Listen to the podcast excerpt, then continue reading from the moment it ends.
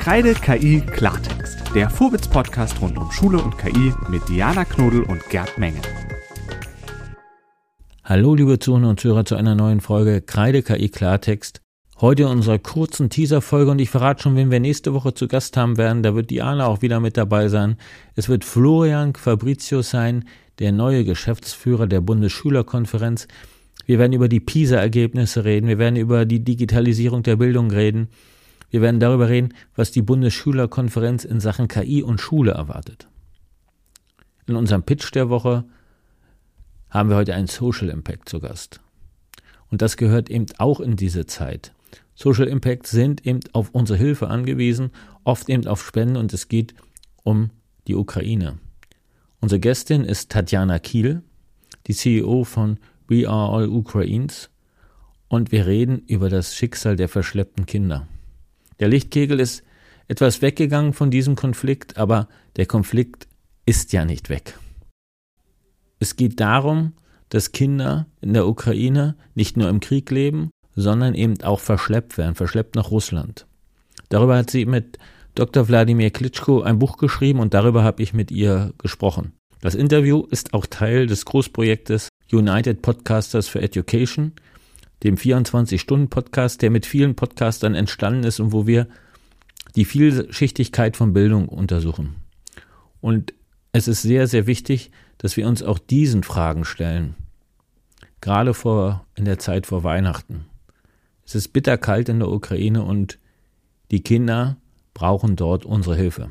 Und sie können ganz praktische Hilfe leisten, indem sie zum Beispiel das Buch kaufen. Jeder Cent des Verkaufserlöses geht direkt in das Hilfsprojekt. Und jetzt hören Sie zu, was Tatjana zu sagen hat, was sie zu berichten weiß. Ich wünsche Ihnen ein nach, eine nachdenkliche 20 Minuten, die auch etwas Hoffnung machen, denn dort, wo Hilfe ist, kann Hoffnung wachsen. Unsere Kreide KI Klartext Gästin der Woche. Bereits vor einem Jahr habe ich mit Tatjana Kiel gesprochen über die Kinder in der Ukraine und es fühlt sich an, als wäre kein Jahr vergangen, weil die Nachrichten ändern sich nicht. Im Gegenteil, die, man könnte sogar sagen, das Thema verschwindet so ein bisschen aus den Nachrichten, dass der Lichtkegel geht gerade woanders hin. Aber nicht, aber was sich nicht ändert, ist das Leid der Kinder und der Krieg. Und wir wollen heute über die Kinder in der Ukraine sprechen, aber nicht nur darüber, sondern auch über die Kinder, die aus der Ukraine verschleppt werden. Hallo Tatjana. Hi Gerd.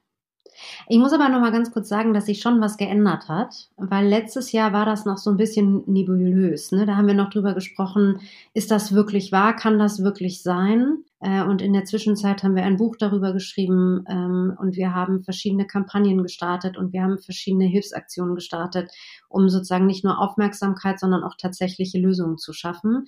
Von daher sind wir tatsächlich ein Stückchen weiter, aber das ist natürlich unsere Blase, ja. Du hast schon gesagt, ihr habt eine ganze Menge gemacht. Ihr habt dieses Buch geschrieben, darüber werden wir auch gleich noch reden. Aber erzähl mal, was hat sich in dem Jahr getan? Was hat sich verschärft? Wo gibt es Linderungen? Ich glaube, du musst einmal sehen, oder das sehen wir ja alle, dass multiple Krisen, also Krisen, die noch extra on top dazukommen, neben der einen Krise, einen Krieg, sind ja jetzt mehrere Kriege entstanden. Es ist wahnsinnig kalt. Leute machen sich Gedanken darüber, wie sie den Winter überstehen und so, und das auch in Deutschland. Das heißt, das, was wir schon feststellen, ist die Frage, warum sollte jetzt unser Thema immer Top 1 sein, wenn es auch andere Themen gibt und diesen Themen auch den Raum zu lassen und sich da auch nicht nach vorne zu drängen. Ich glaube, das ist ganz wichtig. Und auf der anderen Seite immer wieder aber darauf aufmerksam zu machen, dass unser Thema deswegen nicht vorbei ist und auch nicht äh, vorbeigehen wird, äh, einfach so. Ne? Und am Ende gehört das alles auch ein Stück weit zusammen. Und ich glaube, das ist so ein bisschen die Mission, auf der ich gerade unterwegs bin, zu sagen, welche Kausalitäten gibt es da eigentlich? Was hängt mit wem zusammen und warum? Und wie können wir das große Ganze einmal verstehen, damit wir dann auch wissen, wo wir wirklich helfen wollen, und zwar jeder einzelne von uns, weil jeder einzelne vielleicht auch eine andere Motivation hat. Aber auf deine Frage zurückkommt, was hat sich geändert äh, dadurch, dass andere Kriege entstanden sind, dadurch, dass andere äh, Krisen entstanden sind, hat sich natürlich die Priorität einiger Menschen geändert, hat sich die Aufmerksamkeit geändert. Ähm, aber das Leben in der Ukraine geht genauso weiter, wie es äh, eben tatsächlich fast noch vor einem Jahr war. Ich glaube, ähm, was passiert ist, dass die Aufmerksamkeit sehr viel größer geworden ist. Also wir haben ja vor einem Jahr tatsächlich angefangen, in der Ukraine selbst mit unserem Partner vor Ort laut zu sein und zu sagen, gebt eure Kinder auf keinen Fall weg, egal wer euch sagt, dass das zum Positiven ist, dass sie zwei Wochen irgendwie, äh, äh irgendwie ins Sportinternat kommen und dann wiederkommen und so weiter, macht nicht. Und das hat schon dazu geführt, dass die Zahl der, der, der deportierten oder der entführten Kinder tatsächlich geringer geworden ist. Das äh, ist natürlich auch in dieser Pattsituation, in der wir jetzt in diesem Krieg sind, auch nicht mehr möglich, einfach Kinder von der Straße so runterzuholen und abzuholen, weil es einfach ähm, gar nicht so viel äh, Gebiet gibt, was jetzt nochmal bekriegt wird. Ne? So. Ähm, was sich getan hat, ist, dass die Aufmerksamkeit auf jeden Fall auf das Thema Kinder als Kriegswaffe ähm, sich nochmal projiziert hat. Also uns ist klar, dass ähm, die Demoralisierung der Familien, die Demoralisierung der Kinder, ähm, das Verjüngen der, der, der Russen und dadurch das Klauen der Kinder irgendwie etwas ist, was jetzt auf jeden Fall auf dem Tisch liegt und was eigentlich, was man wissen muss. So, das hat sich geändert. Wir haben einige der Kinder zurückholen können. Wir haben deswegen ein Buch geschrieben, weil wir zeigen wollten, wie systematisch ähnlich das immer wieder vonstatten geht und wie systematisch ähnlich diese Kinder aber eben auch zurückkommen und total verängstigt sind, wie Propaganda funktioniert und ein Glück auch noch nicht ganz funktioniert hat, ne? aber wie mental instabil diese äh, Kinder geworden sind und wie viel Hilfe sie vor allem jetzt brauchen, wenn sie dann wieder zurück sind, auch mit ihren Familien, weil die Familien ja teilweise auch gar nicht mehr wissen, ähm, wie sie mit den Kindern umgehen sollen. Und das ist so ein bisschen der Plan, an dem wir ähm, die ganze Zeit arbeiten und ähm, was, uns, was unser Fokus im Moment tatsächlich ist. Von wie vielen Kindern sprechen wir? Also es gibt eine Dunkelziffer seit 2014, das sind ja 250.000 Kinder ungefähr seit Kriegsbeginn, also offiziellen Kriegsbeginn vor anderthalb, zwei Jahren, ähm, reden wir von ungefähr 20.000, ähm, bei denen wir wissen, wo ein Eltern- oder ein Großelternteil gesagt hat, mein Kind ist nicht mehr da oder ist nicht wieder zurückgekommen. Und wir reden äh, von ein paar hundert, die wir erst wieder zurückholen konnten jeder zurückgeholte oder jeder zurück äh, in seine Familie gebrachte ist natürlich auch ein Zeichen der Hoffnung. Absolut. Äh, in dem, ja, ich würde auf zwei, drei Punkte nochmal eingehen, die du jetzt gerade schon beschrieben hast. Das mhm. habt ihr ja auch in dem Buch geschrieben. Was für mich so schwer verständlich ist, aber es zeigt eben auch, ja, so eine Art Obrigkeitshören oder dass Menschen ihre oder die Kinder einfach mitgeben ja auch oder auch diese Versprechen, sind die Leute so mürbe, dass sie sagen, okay, ich habe jetzt hier die Aussicht, das ging es ja zum Beispiel äh, Feriencamp äh, auf der Krim und, und, und ähnliche Versprechen, dass die dann sagen, das ist eine gute Sache, wenn er jetzt hier nicht, im, da ist er, kann er sich gut erholen. Das sind ja nicht nur Jungs, das sind auch Mädchen ja, das waren, es waren jetzt ähm, äh, mehr Jungs waren auch bereit, darüber zu sprechen. Und mehr Jungs sind auch tatsächlich frecher in den Camps gewesen, so dass sie auch mehrfach aufgefallen sind und so. Zumindest das, was wir bis jetzt ähm, in den Interviews auch sehen konnten.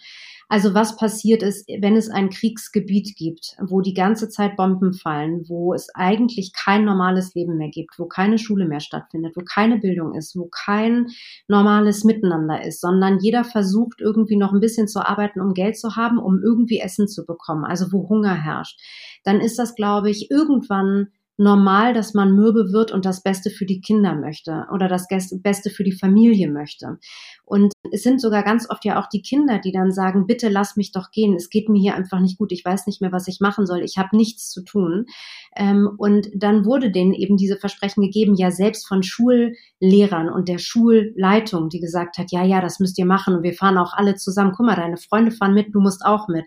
So dass die Kinder ja teilweise wirklich zu Hause waren und darum gebeten haben, da mitfahren zu dürfen ich glaube, dass man schon wissen muss, auch aus der damaligen UdSSR war das ja relativ normal, diese Camps, diese Sommercamps und so weiter zu machen. In Amerika kennt man das auch, jetzt vor allem im Sommer, klar. Aber eben auch als Tschernobyl war, weiß ich noch die ganzen Bilder, wie die ganzen Kinder möglichst weit weg von der Gefahrenstelle gebracht wurden. Das heißt, das ist jetzt nicht irgendwie so ganz ungewöhnlich gewesen. Ich glaube, damit haben aber trotzdem die Eltern natürlich nicht gerechnet, dass das schon der Propaganda ist oder dass sich die Kinder auch nie wieder sehen werden. Oder nur wiedersehen, wenn sie eben bereit sind, den gesamten Weg über Weißrussland nach Russland einzureisen, um ihr Kind einzeln wieder rauszuholen. Und das hört sich jetzt leicht an. Ich rede jetzt von zwei bis vier Wochen Fahrt, aber ich rede vor allem an jeder, an jeder Grenzüberschreitung wird, äh, werden ganz schlimme Interviews geführt. Das ähm, macht keinen Spaß. Das macht Angst. Da, wenn man was Falsches sagt, wird es bei der nächsten Stelle wieder mit aufgenommen und man weiß einfach bis zum Schluss gar nicht, selbst äh,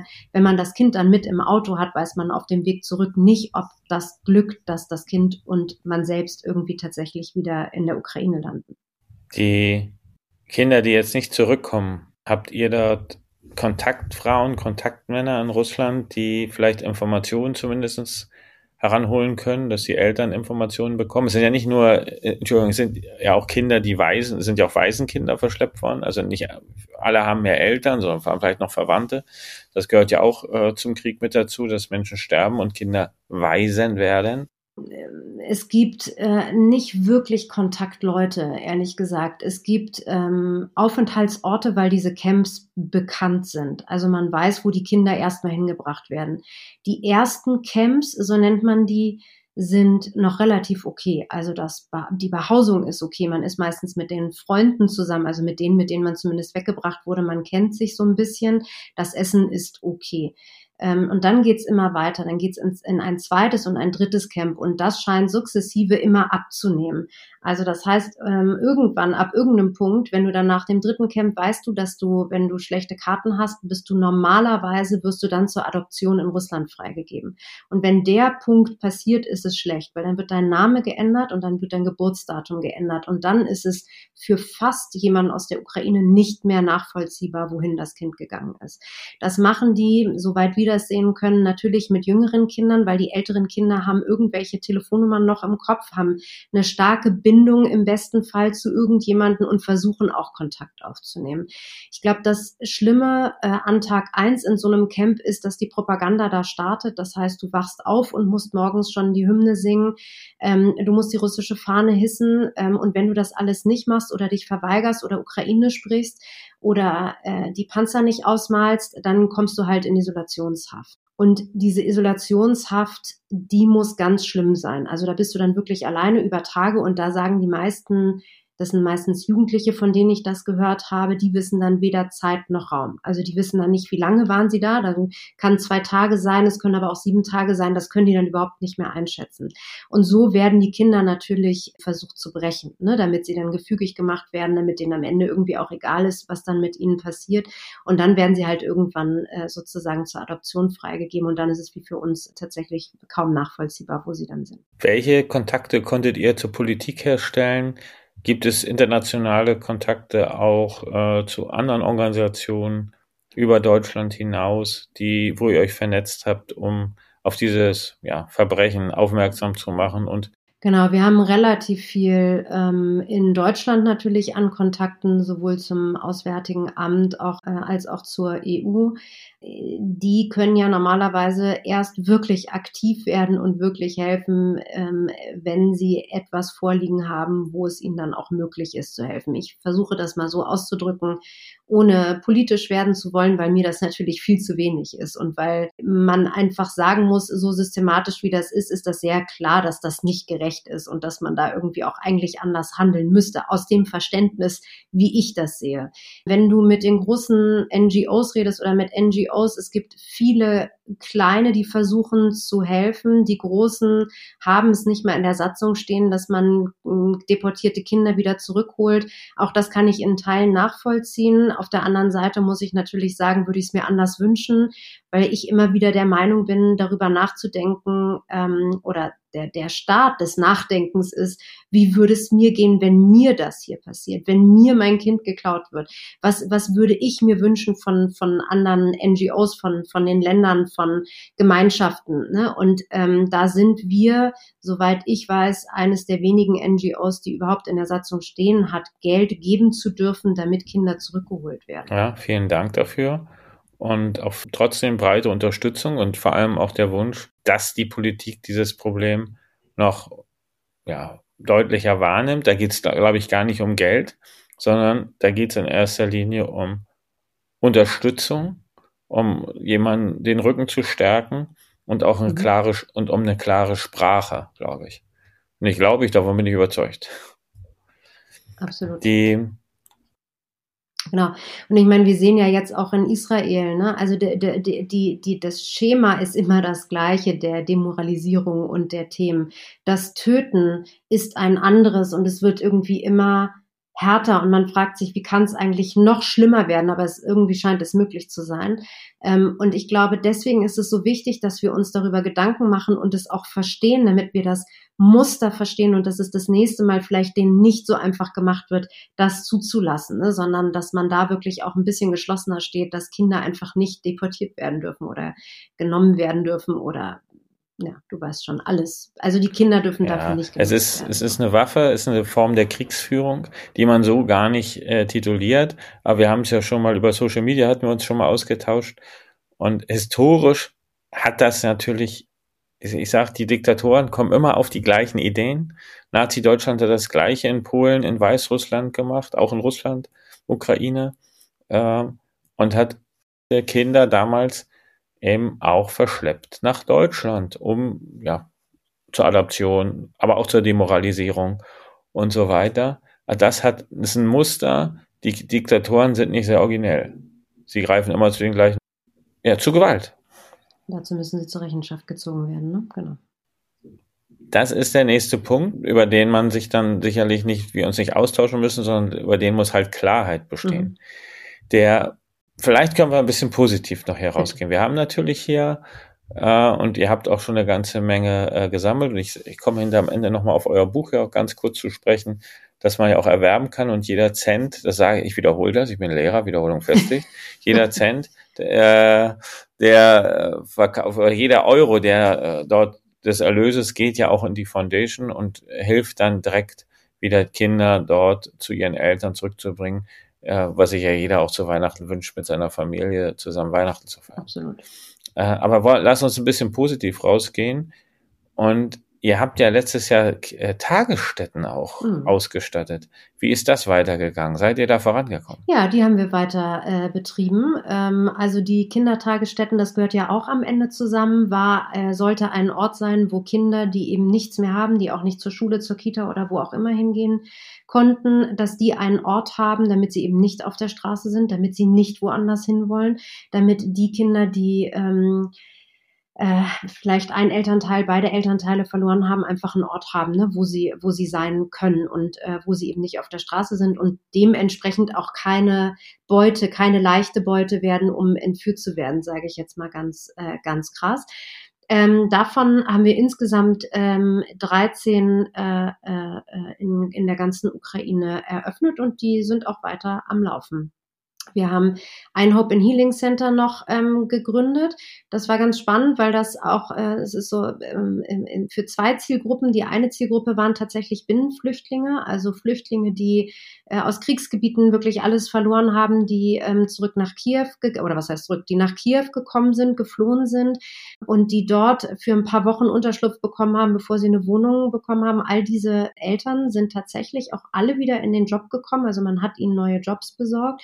Und wir haben diese Hope and Healing Center aber auch benutzt für die Erwachsenen und Familien und Kinder, wo wir die, die deportiert wurden, die, wieder, die wir wieder zurückgeholt haben, die dort tatsächlich psychologische äh, Betreuung bekommen haben, immer wenn sie sie ähm, brauchten.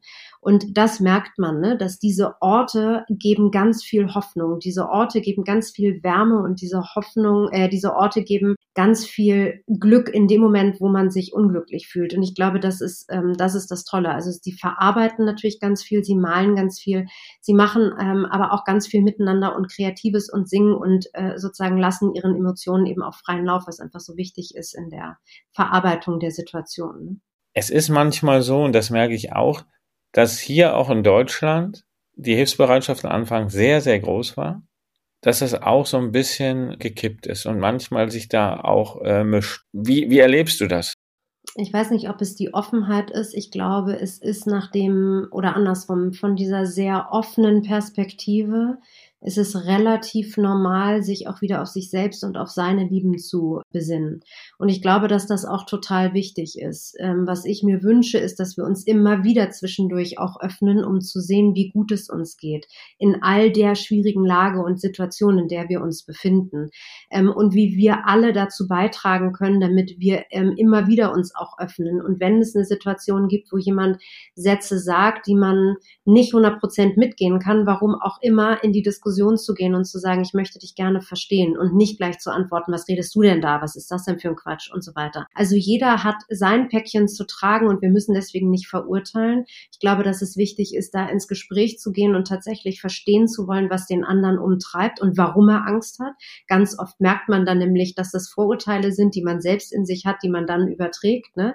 Ähm, ich glaube, dass und das sehen wir an der Kampagne seit September. Seitdem wir das Buch rausgebracht haben, haben wir so viele Spenden von Einzelspendern bekommen wie noch nie zuvor. Das heißt, die Bereitschaft, wenn ich verstehe, warum ich das tue und für was ich das tue, ist immer noch extrem groß. Ne? Aber der Schmerz muss ein größerer sein, damit ich auch immer wieder irgendwie mich wieder öffne, um zu sagen, oder oh, draußen passiert ja noch mal was krasseres, als ich gerade für mich dachte, was schon krass ist, was hier bei mir passiert. Und deswegen äh, glaube ich, ist das normal, sich zu öffnen und zu schließen, aber man muss sich eben auch wieder öffnen, um dann auch wieder schließen zu können. Behalten wir behalten wir offene Augen, offene Ohren und vor, vor allem behalten wir offene Herzen. Ich sage es noch einmal, gestohlene Leben, die verschleppten Kinder äh, der Ukraine jeder Cent dieses Buches, das du zusammen mit Wladimir Klitschko geschrieben hast, geht in eure Foundation, unterstützt die Kinder, unterstützt die Möglichkeiten. Du hast beschrieben, warum es schwierig ist, an Geld zu kommen, aber hier kommt jeder Cent an. Und wer das unterstützen möchte, ich pack den Link hier mit rein, kann man äh, sich an euch wenden. Und du bist ja viel unterwegs, äh, auf vielen, auf vielen anderen Themen auch unterwegs. Aber ich glaube, du hast immer, so ist mein Eindruck, auch wenn es andere Themen sind, du hast es ja immer mit in, äh, in deinem Täschchen dabei oder in deinem Köfferchen und sagst, entschuldigen Sie, jetzt haben wir uns lange über ein Thema unterhalten, aber ich hätte da noch mal etwas. So stelle ich mir das vor, so immer auf der Metaebene. Also es ist natürlich so, dass es ähm, am Ende mir darum geht, dass wir unser Wissen miteinander teilen. Und das Wissen können wir nur miteinander teilen, indem wir wissen, was wirklich passiert, um dann zu sagen, das hier ist gerade ein Thema. Ich verstehe, dass Mut oder so jetzt ein wichtiges Thema ist oder Resilienz. Am Ende geht es doch darum, von denen zu lernen, die es hardcore erfahren mussten. Und deswegen landet man ganz oft bei den Geschichten und ganz oft bei dem Buch, weil das etwas ist, was einfach hardcore ist und was ich niemandem sonst wünsche, der das erfahren muss. Ne? Und deswegen ist es so wichtig, dass wir drüber sprechen. Genau. Deswegen weise ich da auch sehr gerne immer wieder drauf hin. Du hast recht. So. Liebe Tatjana, vielen Dank für deine Zeit. Schön, dass du hier bei unserem United Podcasters for Education mitmachst. Und lernen können Kinder nur im Frieden. Und deswegen ist es ein ganz, ganz, ganz wichtiges Thema. Und danke, dass wir darüber nochmal gesprochen haben. Ich danke dir. Ich wünsche dir und deinen Lieben und allen, die du unterstützt, äh, gesegnet, schon, an dieser Stelle schon mal eine gesegnete Adventszeit und auch ein friedliches Weihnachten. Das wünsche ich dir auch. Dankeschön. Bis dann. Kreide KI Klartext der Vorwitz-Podcast rund um Schule und KI mit Diana Knodel und Gerd Mengel.